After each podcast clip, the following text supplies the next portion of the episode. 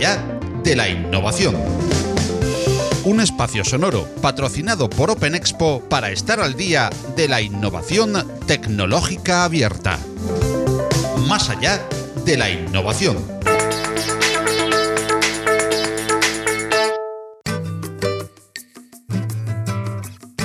En esta edición de Más allá de la innovación vamos a revisar muchas cuestiones que tienen que ver con un sector sobre el que nunca será suficiente divulgar de continuo, la ciberseguridad.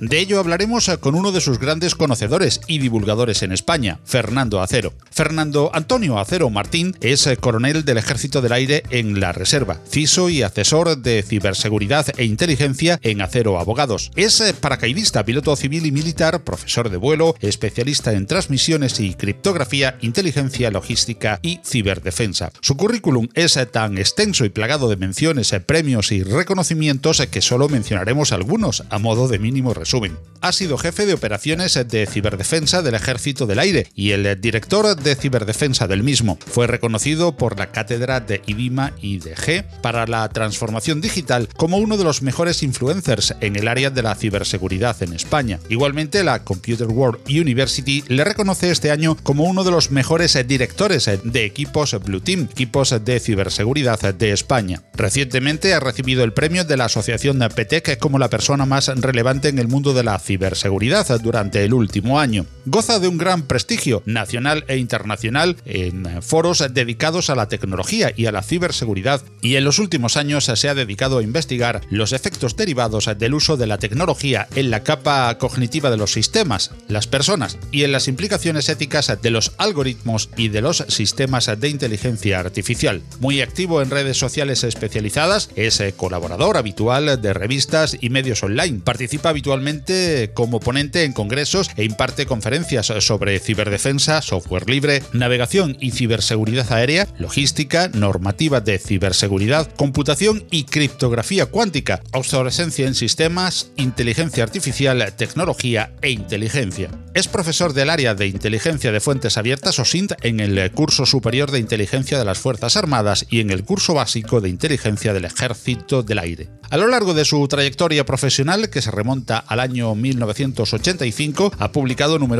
eh, libros, artículos y trabajos. Ha sido vocal de la Asociación de Usuarios de Software Libre Hispalinux dos legislaturas, miembro del Comité Científico del Observatorio de Voto Electrónico, OVE, y ha asesorado a administraciones públicas nacionales y extranjeras sobre asuntos relacionados con sus áreas de especialidad. Con Fernando Acero hablaremos de temas tan interesantes y de actualidad como la influencia de la pandemia de la COVID-19 en la ciberseguridad, de soberanía tecnológica, en Europa, de actualizaciones y mantenimientos de equipos, software e infraestructuras, de seguridad en la nube, el IoT y el Edge Computing, de bastionado y normativas para mantener la seguridad y por supuesto de concienciación tanto en el ámbito ciudadano como en el de las administraciones y por supuesto en las empresas. De estos y otros muchos interesantísimos temas tenemos el placer de hablar en esta entrega de Más allá de la innovación con Fernando Acero, al que saludamos ya. Hola Fernando, ¿qué tal estás? Hola, muy bien, muchas gracias. Buenas tardes. Encantadísimos eh, de tenerte más allá de la innovación y muy agradecidos a nosotros eh, de poder eh, contar contigo y de poder contar con tus opiniones y con todo lo que a buen seguro vamos a aprender de ti en el tiempo de este podcast. Hola, Felipe, ¿qué tal estás? Pues aquí muy bien como siempre. Aquí estamos de vuelta para una nueva, nueva temporada.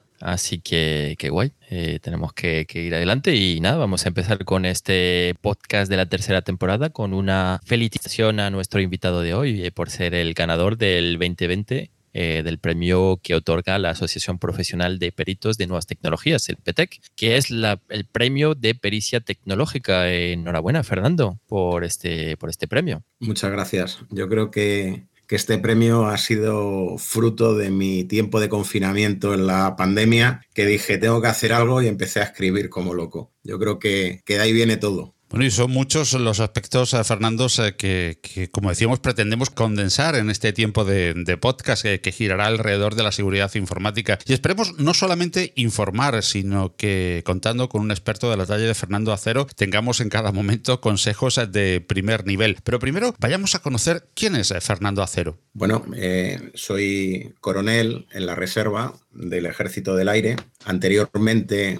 eh, era piloto, estuve volando como profesor de vuelo en Getafe 12 años. Luego estuve destinado en el Estado Mayor del Aire en la división de logística. Tuve que, que tratar con muchos temas logísticos relacionados con el despliegue del Ejército del Aire en Afganistán y finalmente acabé como jefe de operaciones de ciberdefensa y posteriormente como director de ciberdefensa del Ejército del Aire, que viene a ser como el CISO del Ejército del Aire. Y ha sido una etapa de mi vida muy interesante, muy intensa, que dejé el día 28 de febrero pasado. Eh, aunque llevamos un tiempo en el que parece que se habla más de ciberseguridad, aunque quizá pues eh, nunca lo suficiente. No es un tema nuevo y supongo que Fernando nos puedes hacer memoria eh, de legendarias amenazas o recordar con nosotros pues eh, I Love You, que a mí me, me, tocó allí en los años 2000 cuando era un, un chavalín, o pues más adelante el Gusano Storm o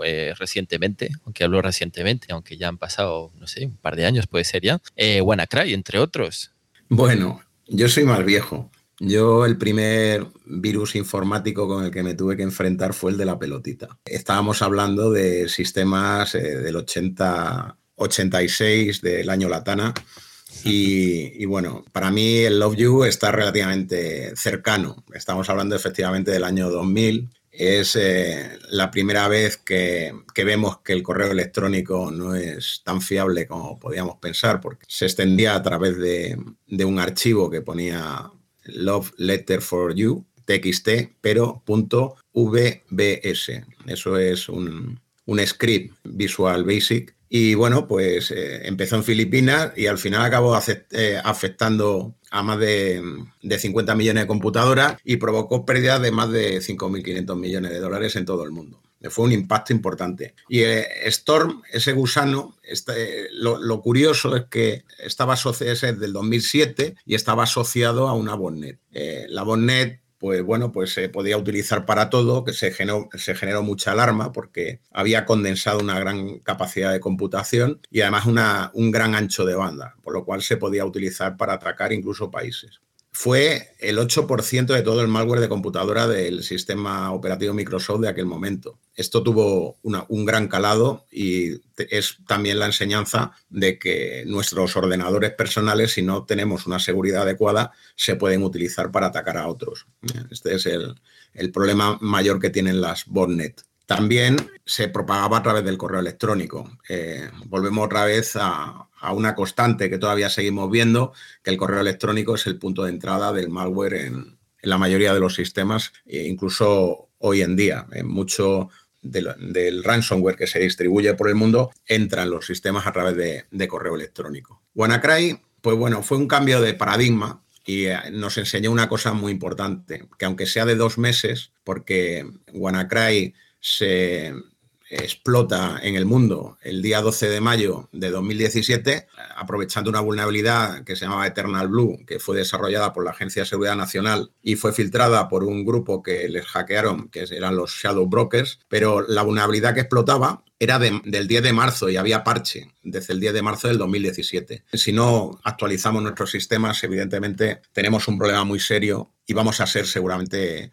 atacados. Yo tengo una metodología que es la metodología A, B, C, D, E. La A es de actualización, la B es de bastionado, la C es de concienciación, la D es de defensa activa y la E extender la seguridad a todo el perímetro de la organización. El orden alfabético para mí también es el orden de importancia. Si no somos capaces de actualizar nuestros sistemas o no los actualizamos, eh, vamos a tener un serio problema de seguridad. Pues eh, de muchos de esos eh, aspectos queremos hablar dentro de un ratito, en los próximos minutos de este podcast de Más allá de la innovación con Fernando Acero. Pero ya que hemos hecho un poco de historia, Fernando, ¿cómo ves la evolución de este tipo de amenazas? Ya que ahora oímos más términos como el que ya han mencionado en ransomware o el fraude del CEO o hemos oído casos de los hackeos a Facebook, a Sony, a Dropbox, a LinkedIn, Vueling, filtraciones de datos, los CryptoHubs, las fake news. ¿Ha evolucionado de alguna manera diferente, digamos, el eh, ciberdelincuente y la ciberdelincuencia? Sí,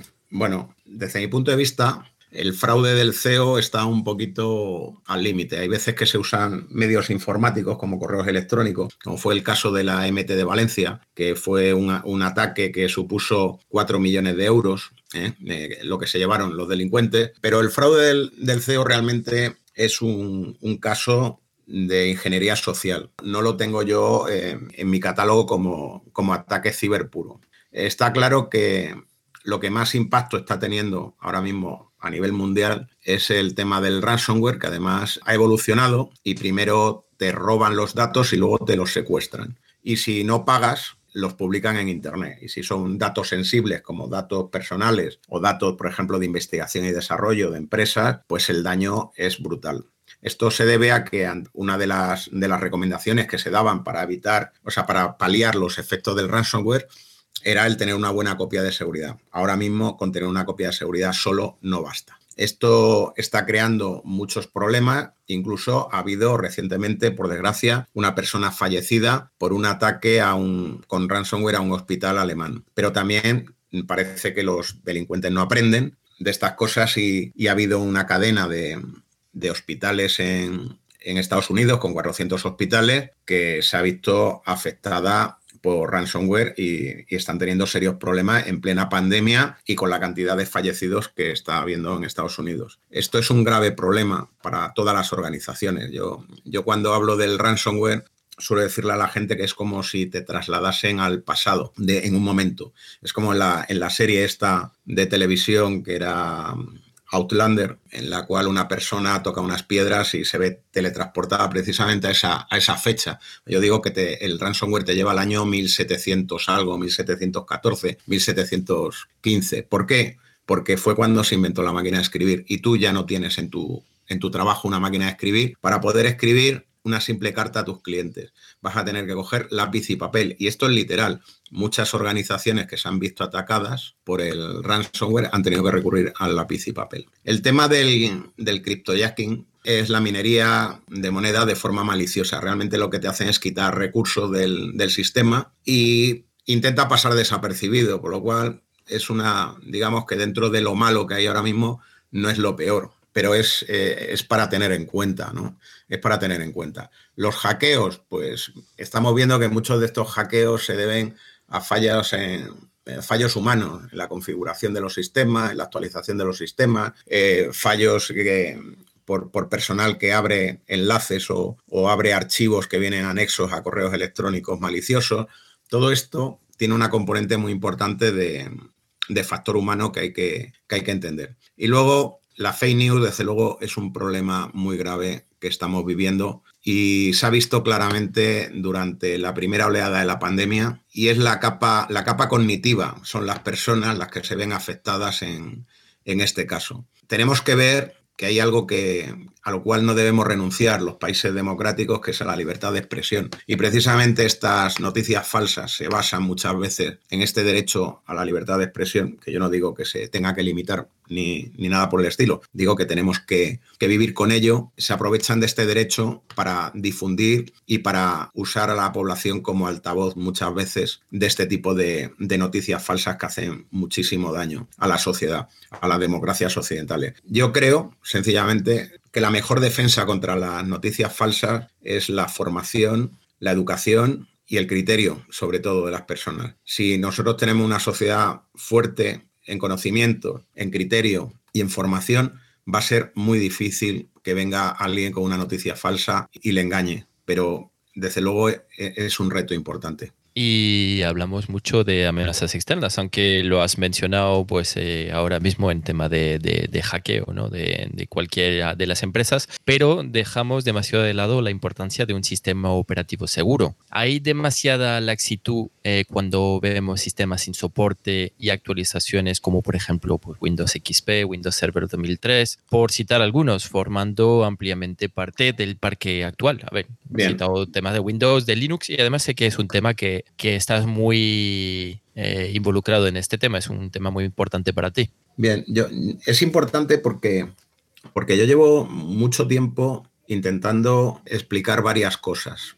La primera es la soberanía tecnológica europea yo veo que es necesario que Europa tenga una buena soberanía tecnológica. Sin una base tecnológica propia, es imposible conseguir esa soberanía. Y una parte importante sería disponer de un sistema operativo, pero no de un sistema operativo cualquiera. Estamos hablando de un sistema operativo que se, se pueda utilizar en entornos críticos, que se pueda utilizar en entornos aeronáuticos, aeroespaciales, en entornos navales, en entornos terrestres, en, en entornos industriales y que tenga, por lo tanto, un ciclo de vida adecuado a esos entornos. No tiene mucho sentido utilizar un sistema operativo COTS en un avión, que, ese sistema puede tener un ciclo de vida de 8 o 9 años o incluso menos, porque mientras se desarrolla el avión está caducando el tiempo del, del sistema operativo y tengamos algo que tiene que durar 30 años. No, no, no tiene sentido hacer cuatro rolling de versión cuando lo único que necesito es que esté seguro ese sistema, no necesito actualizaciones funcionales, lo único que necesito son actualizaciones de seguridad. Esto se podría hacer a nivel europeo con software libre y yo creo que sería una buena oportunidad, lo he dicho ahora que tengo cierta relación con algunas empresas tecnológicas españolas, con algunos proyectos, se lo he dicho y, lo han visto con buenos ojos porque realmente es, es, el grave problema. De hecho, se está viendo, o sea, te ves eh, centrales nucleares, te ves infraestructuras críticas funcionando con sistemas obsoletos, porque hacer ese, ese rolling eh, es muy complicado y, sería prácticamente partir de cero yo creo que, disponer de un sistema operativo seguro, con ciclo de vida largo, con las acreditaciones de seguridad correspondientes, con las certificaciones aeronáuticas, navales que sean necesarias, sería algo muy bueno para Europa y le permitiría hacer cosas como, por ejemplo, generar appliance para, ciberseguridad y muchas cosas interesantes que sería un buen motor. Y otra ventaja que tendría ese sistema operativo sería que no habría que pagar licencias por ello y por lo cual todos los socios, todas las empresas que entrasen a trabajar con él, pues tendrían que pagar nada más que por el mantenimiento de ese sistema operativo y no por el número de licencias que consumieran de él, lo cual también sería muy, muy interesante para abaratar costes de producción y demás. El hecho de que haya sistemas obsoletos muchas veces se ven, es motivado por, por este hecho del, rolling de versión. Evidentemente, cambiar un sistema operativo de un cajero automático puede ser un dolor. ¿Por qué? Porque un cajero automático tiene un montón de periféricos con un montón de controladores que están diseñados para ese sistema operativo en concreto. En esos casos, cuando estamos hablando de una máquina que hace algo muy concreto y solo eso no es una máquina de propósito general, por así decirlo, hay alternativas como el tema de programas de lista blanca y de lista negra de procesos y tal, que que permiten bastionar esas máquinas de manera que, que aunque tengan un sistema operativo obsoleto, sean seguras.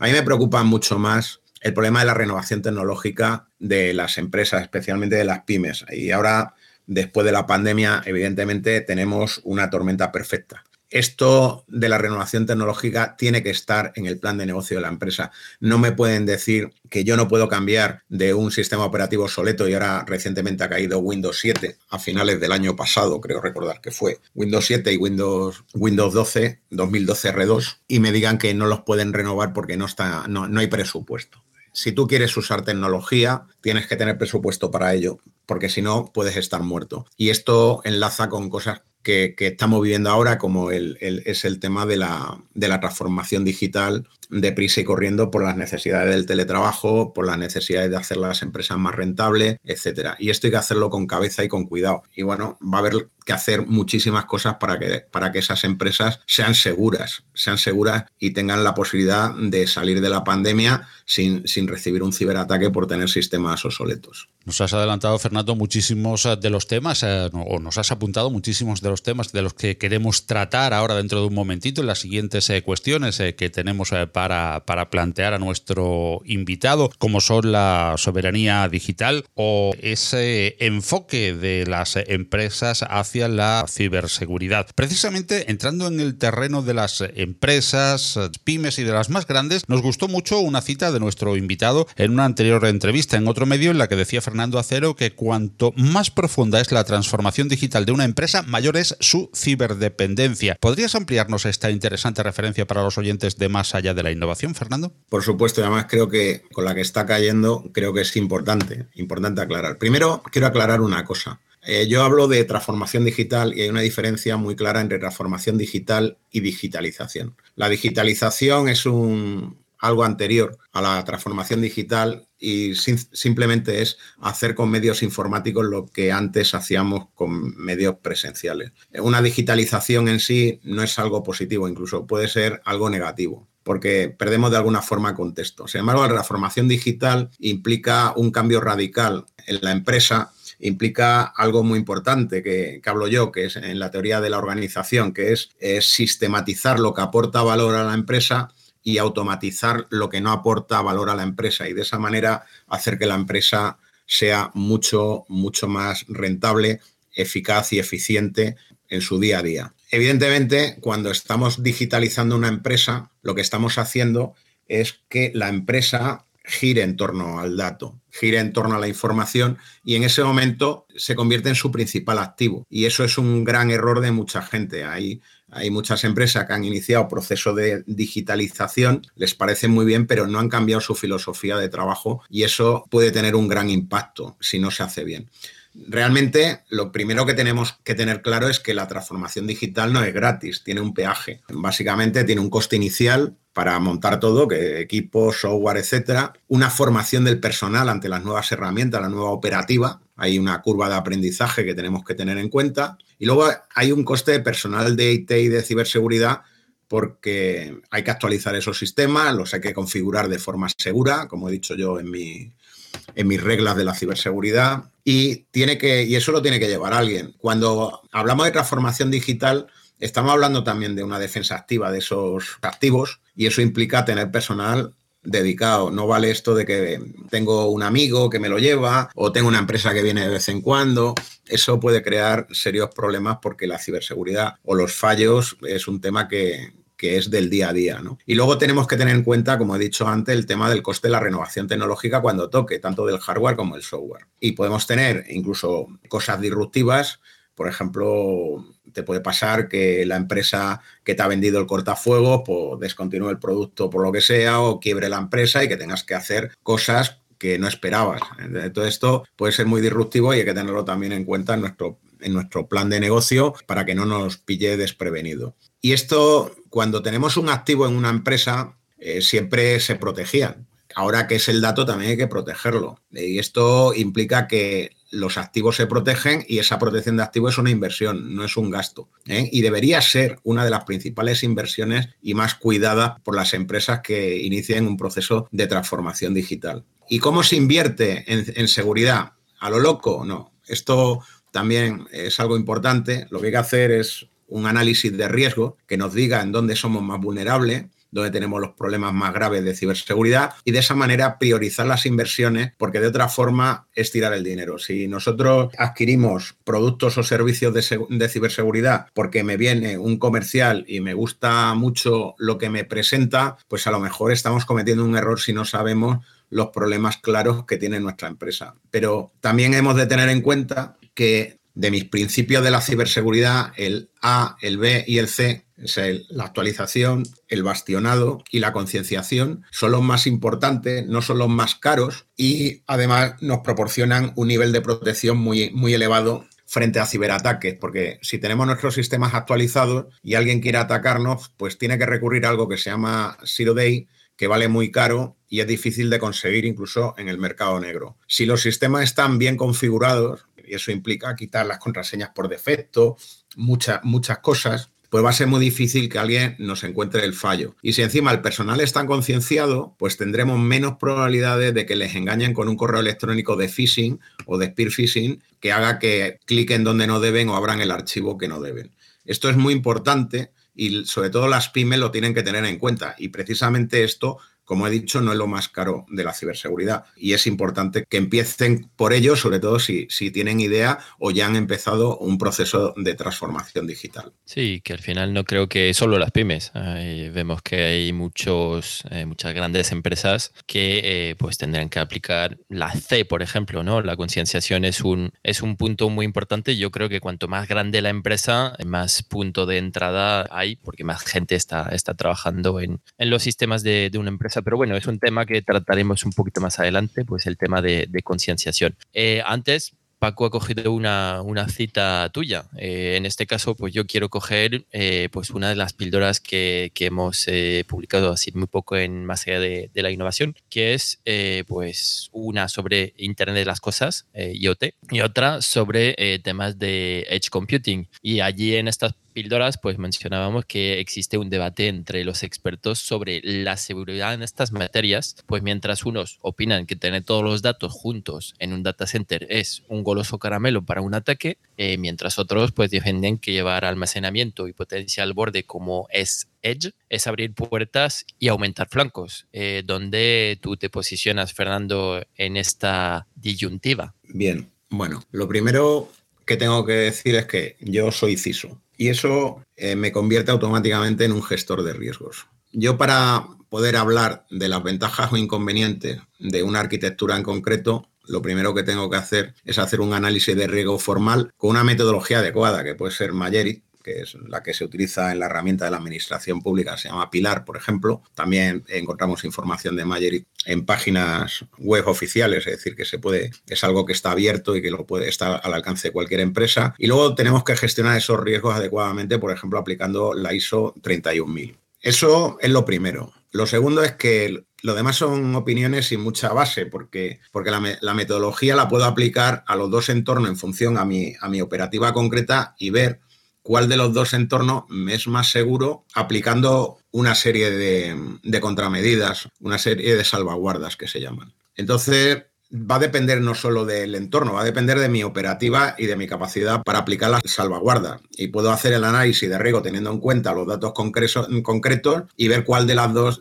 los dos escenarios me sale más rentable y más fácil de gestionar. Porque también tenemos que tener en cuenta que una componente importante de la seguridad es el conocimiento que tenga nuestro personal sobre las tecnologías utilizadas. Si hay gente que se siente más cómoda porque lo controla más sobre una arquitectura, un data center, pues lógicamente lo suyo sería que, que inicialmente lo usasen sin perder de vista que también el conocimiento es una manera de protegerse. Yo siempre digo que cuanto más conocimiento tengas, más difícil va a ser que te ataquen. ¿Por qué? Porque irás por delante del atacante en algunas cosas. Y si en algún tema concreto sabes más de, lo que tiene que saber un atacante para, para poder atacarte con éxito, pues vas a ir más seguro. Pero no, no perdamos de vista la realidad de lo que está pasando. Yo creo que, que cuando hablamos de la nube ha habido, no sé, una luna de miel con el tema de la nube, la nube, la nube. Mucha gente se ha ido a la nube y no nos damos cuenta que la nube de alguna forma implica una pérdida de, control sobre nuestros activos, que son los datos, y que es algo que tenemos que reflejar tanto en nuestro plan de continuidad de negocio como en nuestro plan de recuperación ante un desastre. Y muchas veces no somos nosotros los que tienen el problema. No sé si sabéis el caso de reciente, además, de la Universidad de Newcastle, eh, que se enfrenta a posibles demandas derivadas de un reciente ataque por ransomware que sufrieron sus sistemas, pero que estaban alojados en un proveedor, que era Blackbaud. El ataque lo recibió el proveedor, no ellos, pero a ellos le robaron datos, porque era ransomware de este moderno, que primero lo roba y y luego los, los secuestra y eso les ha creado serios problemas, pero también más reciente todavía ha sido el fallo de Office 365 que ha impedido trabajar y acceder a la información a muchas empresas durante un tiempo, afectando evidentemente a su, a su rentabilidad y además creando mucho desasosiego entre sus clientes. Y me consta porque he conocido casos cercanos de, ese problema. Y la verdad es que eh, agobia mucho el ver que, intentas trabajar, que intentas acceder a tu información y no está disponible. Y yo no digo que no se use la nube, pero digo que en esta circunstancia tenemos que tenerlo en nuestros planes de contingencia y tenerlo en nuestro análisis de riesgo bien, bien, bien definido. Si no, va a ser algo que se puede volver en contra en cualquier momento. Y con ese ABC que mencionaba Fernando eh, de la ciberseguridad, actualización, bastionado y concienciación, me gustaría incidir un poquito en el último de los puntos, en el de la concienciación. No porque los demás no sean más importantes, sino porque lógicamente dependen eh, también mucho más eh, del hardware, del software y digamos de terceros. Pero la concienciación quizás aparte de uno mismo, del personal que tiene uno a su cargo, es un factor como mucho más humano. ¿Sigue siendo la concienciación sobre ciberseguridad una de las principales herramientas y también una gran olvidada? ¿O crees que ya hemos avanzado algo en ese sentido? Mm, según mis estándares, no solo no hemos avanzado, sino que llevamos tiempo negativo, tiempo de descuento. ¿Por qué? Porque yo creo que si tenemos una sociedad digitalizada, nivel administración, una sociedad donde tenemos un montón de usuarios que utilizan la tecnología en su día a día, en la ciberseguridad, o por lo menos lo que yo llamo ciberhigiene, debería formar parte de todos los ciclos formativos con independencia del nivel de ese ciclo. ¿Por qué? Porque no podemos seguir integrando en el mercado laboral personas que pueden llegar a ser un problema de ciberseguridad porque hagan lo que no deben, incluso de forma bien intencionada, como me ha pasado alguna vez. Es importante que, toda la sociedad tenga un nivel mínimo de ciberhigiene y de conocimientos de ataques, por lo menos los que, los que son más frecuentes e incluso los que son más peligrosos para ellos y para, y para las empresas o las organizaciones donde desarrollan su, su labor del día a día. Eso lo primero. Pero es que además tenemos que tener en cuenta, porque alguien dice que es que el tema de la concienciación pone el foco de la responsabilidad en los usuarios. Yo no estoy de acuerdo. Es una capa más de seguridad que no tengo que renunciar a ella. Yo creo que es el, último recurso. Si todos los sistemas automáticos han fallado y ha llegado el phishing al correo del, del usuario, está bien que el usuario haga de filtro, porque al fin y al cabo somos personas humanas, tenemos criterios y podemos ver que ese mensaje puede ser malicioso los seres humanos tenemos sentimientos, hay una serie de sentimientos básicos que explotan los atacantes, como es la, ira, la curiosidad, el morbo, la urgencia,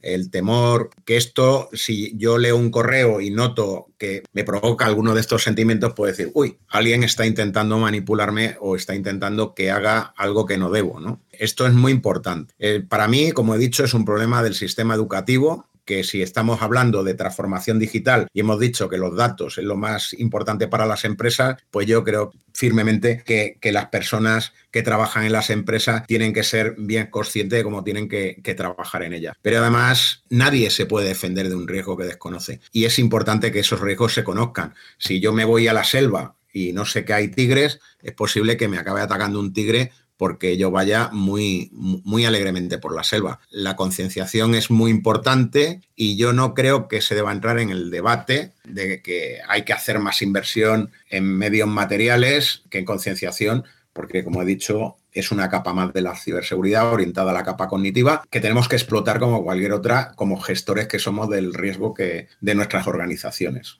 Y si importante es la seguridad informática en la empresa de la que hemos estado hablando, o a nivel más particular, a nivel eh, ciudadano, no menos importantes eh, creo que son las políticas eh, que sobre ello emanan de las administraciones. ¿Cómo crees que afectan las políticas de ciberseguridad, Fernando, asociadas a las relaciones comerciales entre países, a la expansión que estas empresas puedan tener fuera de las fronteras nacionales?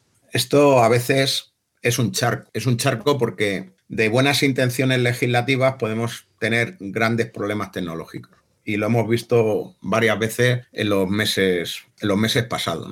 El ciberespacio y la tecnología forman parte de la moderna diplomacia. No nos podemos engañar, a nadie se, le debe escapar la guerra comercial que ha habido entre Estados Unidos y China y el trasfondo que había del 5G. Y también tenemos, en cuenta, tenemos que tener en cuenta que normativas muy bien intencionadas, como es la de los cookies, que se han promovido por la Unión Europea, pues ha tenido sus consecuencias cuando hay páginas en los Estados Unidos que no están accesibles a IP europea con la excusa de que esas páginas no están adaptadas a dicha normativa. Y lo malo es que muchas de esas páginas tienen información de interés económico o de negocio que no llegan a empresas europeas como tendrían que llegar.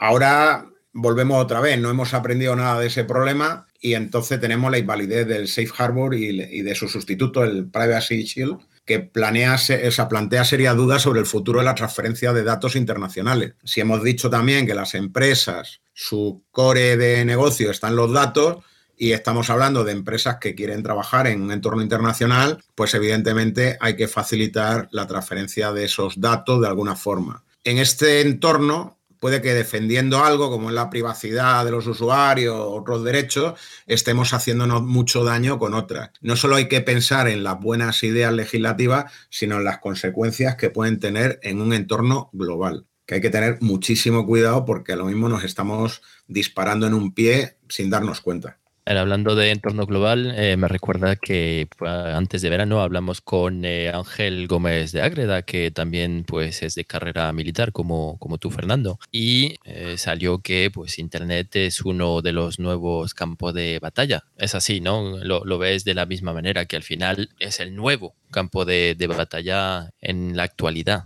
Eso no me cabe la menor duda. O sea, el, el mundo digital se ha convertido en un nuevo campo de batalla y además que se está explotando en todas las fases del conflicto, es decir, desde el tiempo de paz hasta la guerra nuclear total. Es decir, que Internet se va a seguir usando como campo de batalla con independencia eh, de la intensidad en la que se esté desarrollando un conflicto entre naciones. Y hablamos conflicto, incluso intereses comerciales, y en esto entramos en que muchos, muchos países están utilizando a las empresas como arma geoestratégica. ¿no? La soberanía nacional está muy próxima a la soberanía tecnológica en los tiempos que corre y con ello a la soberanía en Internet. No se puede ser una gran potencia teniendo dependencias tecnológicas tan graves como las que tiene Europa en este momento. Y en, el fondo, cada país va a su aire en estas cuestiones. Es decir, Europa no está cohesionada lo suficiente, creo yo, para tener una idea clara de cuál quiere ser su presencia en Internet y cuáles son las cosas que se deberían conseguir. Estamos hablando de un sistema operativo propio europeo, estamos hablando de un buscador europeo decente, estamos hablando de un procesador europeo, etcétera, etcétera, etcétera. Un ecosistema tecnológico europeo que nos permita tener esa independencia tecnológica y en Internet. De alguna forma, esos países que tienen grandes empresas ejercen parte de su geopolítica a través de ellas, y es lo que llamamos geopolítica digital. Y eso en ocasiones también genera conflictos, como el que hemos visto de TikTok o el que hemos visto con Huawei. A ver, hablamos de, de, Europa, pero que realmente Europa es un conglomerado de, de muchísimos países con intereses eh, muy distintos, eh, Francia, de Alemania, de España, de Portugal, de Italia. ¿Ves factible realmente eh, que en este sentido pues eh, haya una unidad y que haya una soberanía digital europea? ¿O pues seguirá habiendo una soberanía digital pero a nivel de, de cada país? Es decir, ¿conseguiremos ir unidos en esta nueva era? O vamos unidos o no vamos. Así de claro. Creo que no existe soberanía digital de cada país por separado. No hay, no hay potencia, no hay masa crítica para conseguirlo. Yo creo que Europa de forma unida podía alcanzar un nivel aceptable. Ten en cuenta que las potencias de las que estamos hablando son Estados Unidos, Rusia y China y no creo, no creo que, ni la locomotora europea que es Alemania esté en situación para, para ello. Yo creo que hay que ponerse de acuerdo de otra forma y buscar esa, esa soberanía tecnológica y digital en Europa lo antes posible porque si no va a ser muy difícil competir en un mercado altamente digitalizado en esas condiciones. Y ya decíamos al principio del podcast que íbamos a solicitarle consejos a Fernando y también le pedimos esos eh, consejos eh, ya para ir eh, entrando en la parte final del, podcast. Para relajar un poco estas últimas preguntas en las que hemos entrado en temas más de batallas, ¿nos recomendarías alguna lectura? Más allá, por supuesto, de seguirte en tu interesante perfil de LinkedIn en el que estás muy activo sobre todos estos temas de seguridad. Es una pregunta muy peligrosa. ¿Por qué? ¿Por qué muy peligrosa? Pues porque leo muchísimo.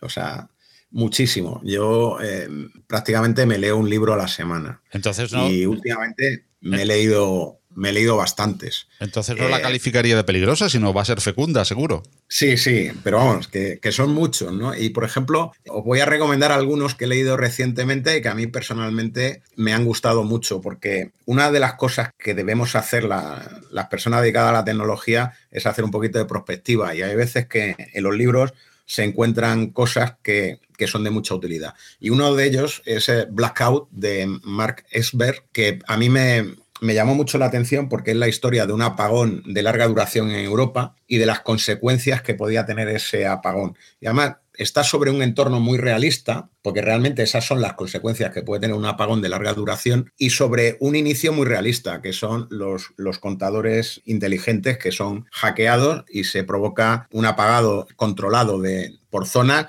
que provoca daños en la red, desequilibrios en la red y las centrales no pueden entrar porque hay ese desequilibrio. Es muy interesante y una de las cosas que me llamó mucho la atención fue el, problema relacionado con el dinero eh, electrónico que no está disponible y sobre todo de la logística de la logística del combustible que también es eléctrica. No, debemos olvidarnos que el combustible líquido se mueve con bombas eléctricas a través de los oleoductos, en las cisternas de las gasolineras, todo es eléctrico, el gas también. Entonces, sin electricidad nos quedamos sin ninguna energía. Luego también me gustó mucho el libro de, de Yolanda Quintana, Ciberguerra. Es un repaso a todo lo que ha ocurrido en el ciberespacio en los últimos años, muy bien documentado, con muchas notas a pie de página que lo recomiendo. También Las guerras de Internet de Natalia Azuazo, que habla de dónde está el modelo de negocio de las grandes corporaciones y los riesgos asociados. O ahora que está de moda el tema de la ética de los algoritmos, las armas de destrucción matemática de Cathy O'Neill, que al margen de ideologías de Katy, creo que dice cosas muy sensatas si nos ceñimos al mundo tecnológico. Y claro, como no voy a decir eh, Mundo Orwell de mi amigo Gómez de Ágreda, que me parece muy interesante en un mundo donde, donde el espionaje, donde, donde la privacidad está muy, muy cotizada por el hecho de que casi, casi ya no existe, ¿no?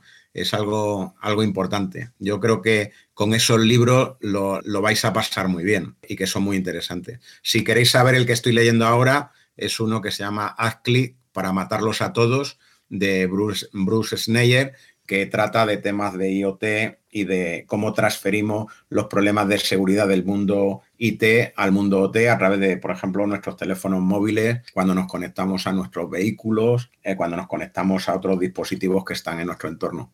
De hecho, cuando oigas este podcast ya lo habrás terminado. Así que, y seguramente pues ya estés leyendo otro, otro libro. Pues me quedo con, creo que eran cinco o seis referencias. Y oye, una, una duda. ¿Qué harías tú en caso de apagón energético? ¿Qué, conclusión has sacado? ¿Qué, qué, harías en, en, este, en este caso, ¿no? Que no tengamos eh, energía. ¿Dónde irías? Bueno, esto es hacer un poquito de spoiler, pero es terrible, es terrible. O sea, las consecuencias de un apagón es terrible porque también la logística del agua se ve dañada y la logística del saneamiento también. Por lo cual es difícil deshacerse de desechos y los desechos en las tuberías se solidifican. Por lo cual dejas inútil todo, todo el sistema sanitario de las grandes ciudades de un tirón, porque la gente cuando se quiere piensa que el apagón va a ser temporal, va a ser temporal y sigue usando sigue usando el baño, sigue usando los cubos de basura, siguen usando todo y al final no, no se puede. Pero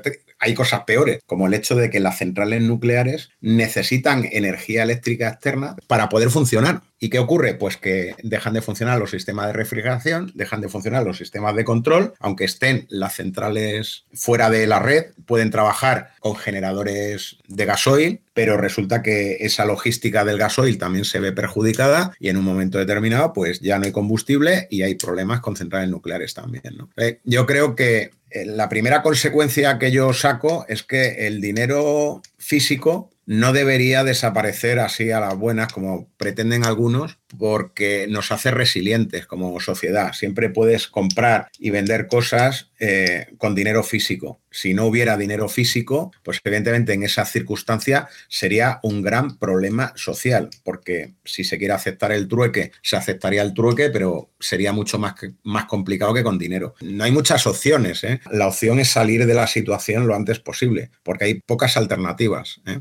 En el libro se habla de que el sistema energético europeo está centralizado y que hay intercambios energéticos, como todos sabemos, entre, por ejemplo, Francia y España, y que todo esto funciona en base a un equilibrio entre todos los sistemas para que no haya, no haya problemas y no nos podemos eh, sustraer eh, a lo que estamos eh, viviendo en los tiempos actuales, esta pandemia maldita del COVID-19 que está sobre todo, y lo más importante, llevándose la salud de muchísima gente y también, por supuesto, teniendo unas importantes repercusiones económicas. En empresas no tecnológicas, Fernando, decías antes que la seguridad siempre se ha visto, o muchas veces se ve como un gasto y realmente no como un inversión. Precisamente en plena época de recortes por la pandemia del COVID-19 y de sus consecuencias económicas, ¿puede hacer esto que se resienta aún más la seguridad informática de estas empresas, especialmente golpeadas al recortar gastos en este sentido? Desgraciadamente, Desgraciadamente sí, y espero que no se convierta en un problema de selección natural. ¿Por qué digo esto? Aunque parezca muy salvaje. Pues hemos dicho antes que la supervivencia de las empresas va a depender de su capacidad de transformarse digitalmente para ser más rentables, poder permitir el teletrabajo y muchas cosas, y esa transformación implica ciberseguridad, pues estamos ahí en, algo que no concuerda. Es decir, que si yo eh, para transformarme necesito ciberseguridad y no puedo invertir en ciberseguridad, o ya estoy transformado y no puedo invertir en ciberseguridad, voy a tener un problema grave. No tenemos que olvidar que con datos del 2019 ya estábamos mal que en ese año un 60% de las pymes que recibían un ciberataque mayor cerraban a los seis meses siguientes. Es decir, que no sobrevivían seis meses después de recibir el ciberataque y que el 54% de las empresas españolas recibieron correos o ataques relacionados con el ransomware el pasado año. Eh, lo que implica que en dos años la probabilidad es prácticamente del 100%. Unas caerán y otras no caerán. Em, decimos que han recibido ataques, no que eh, hayan sido exitosos. Por lo cual, tiene que cambiar el paradigma, tiene que cambiar la visión que tienen las empresas del tema de la ciberseguridad. Pero es que con la pandemia hemos visto que los ataques se han incrementado en un 30% más. Y se han atacado cosas nuevas como las VPN que se utilizan para el teletrabajo, se han atacado escritorios remotos a través del protocolo RDP y si no hacemos las cosas bien vamos a estar ante una tormenta perfecta. Y esto tiene un daño claro y directo sobre el tejido económico y el tejido industrial de un país. Y tenemos que ver las cosas como se tienen que ver. Y hay que intentar sacar la financiación de donde se tenga que ver.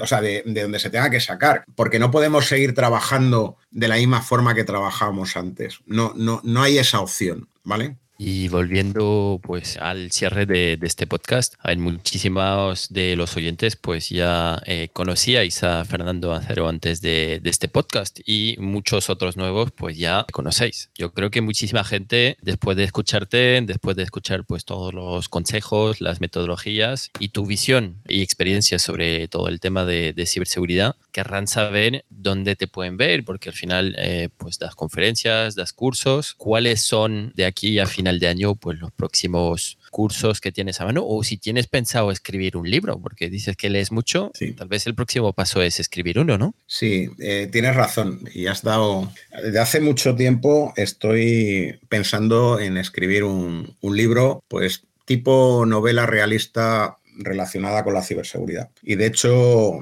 estoy hablando con otra persona para ver la, la posibilidad de, escribirlo. Yo, ella aportar la parte literaria y yo la parte tecnológica. Y bueno, pues en eso estamos. Tengo también una serie de proyectos que me están dejando muy poquito tiempo libre en este momento y eso también hace que esté en menos eventos y conferencias que era habitual antes. Por ejemplo, ahora a corto plazo tengo prevista una intervención en el programa de Radio Sobreviviré con Fernando Mairata de PETEC y Ignacio Parra en radio24online.com y en ese programa hablaré de mi experiencia con la COVID-19, triste experiencia, y de algunas cosas que he descubierto sobre esa enfermedad a través de las métricas que analizo haciendo deporte, en mi caso ciclismo, que creo que, son, de, interés porque, porque explican algunas cosas que están notando algunas personas que han sufrido la enfermedad.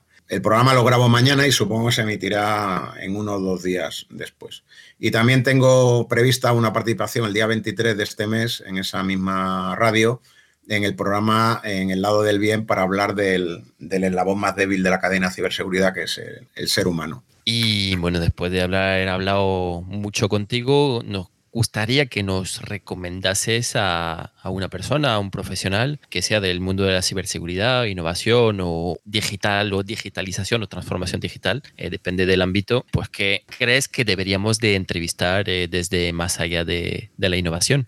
Bueno, yo creo que hay dos personas que, pueden aportar desde su punto de vista en temas relacionados con innovación y temas de ciberseguridad y digital. Uno es eh, Antonio Ramos, que lleva Mundo Hacker, seguro que lo conocéis. Y la otra persona es Yolanda Quintana, la autora del libro Ciberguerra, que seguramente pueda hablar de cosas muy interesantes de lo que ocurre en el, en el mundo digital a nivel internacional. Apuntado está. Pues mira, ya eh, pronto Antonio y Yolanda os vamos a contactar. Así que muchísimas gracias por, por tu recomendación. Y ya a manera de, conclusión, Fernando Acero, una pregunta que tiene tantas interpretaciones como personas a las que les preguntes. Eh, por ello queríamos, no queríamos eh, dejar pasar la oportunidad de cerrar el podcast preguntando a Fernando Acero, ¿qué es para ti la innovación? Está claro que desde el punto de vista formal, la innovación es cuando alguien innova aplicando nuevas ideas, productos, conceptos, servicios o prácticas a una actividad o a un negocio. Eh, siempre eh, la innovación debe ir, debe ir orientada a un incremento de la productividad o el beneficio, de alguna forma. Pero es evidente, si estamos hablando de innovación en los tiempos que corren, es que la innovación tiene mucho que ver como vemos, con la transformación digital y con la forma en la que tenemos que hacer negocios en el mundo digital y de relacionarnos con las personas, administraciones públicas y empresas. Entonces, creo que una parte importante de la innovación en este momento estará ligado y debe estar ligado eh, a la transformación digital. Pues la transformación digital, como he dicho, implica una revolución en la organización y no es hacer la misma cosa que hacíamos antes en el mundo digital, es hacer cosas más eficientes y mejores. Y está claro que también hay otro factor importante en la innovación, que es, es que está siendo tan rápida que nos está costando mucho seguir el ritmo especialmente cuando hablamos de innovación tecnológica. Y eso realmente también es un hándicap para la ciberseguridad, porque muchas veces usamos productos y servicios sin ser conscientes de que se deben usar de una determinada forma para que sean seguros para nosotros. Y eso también es algo que en la innovación debe ir una innovación tecnológica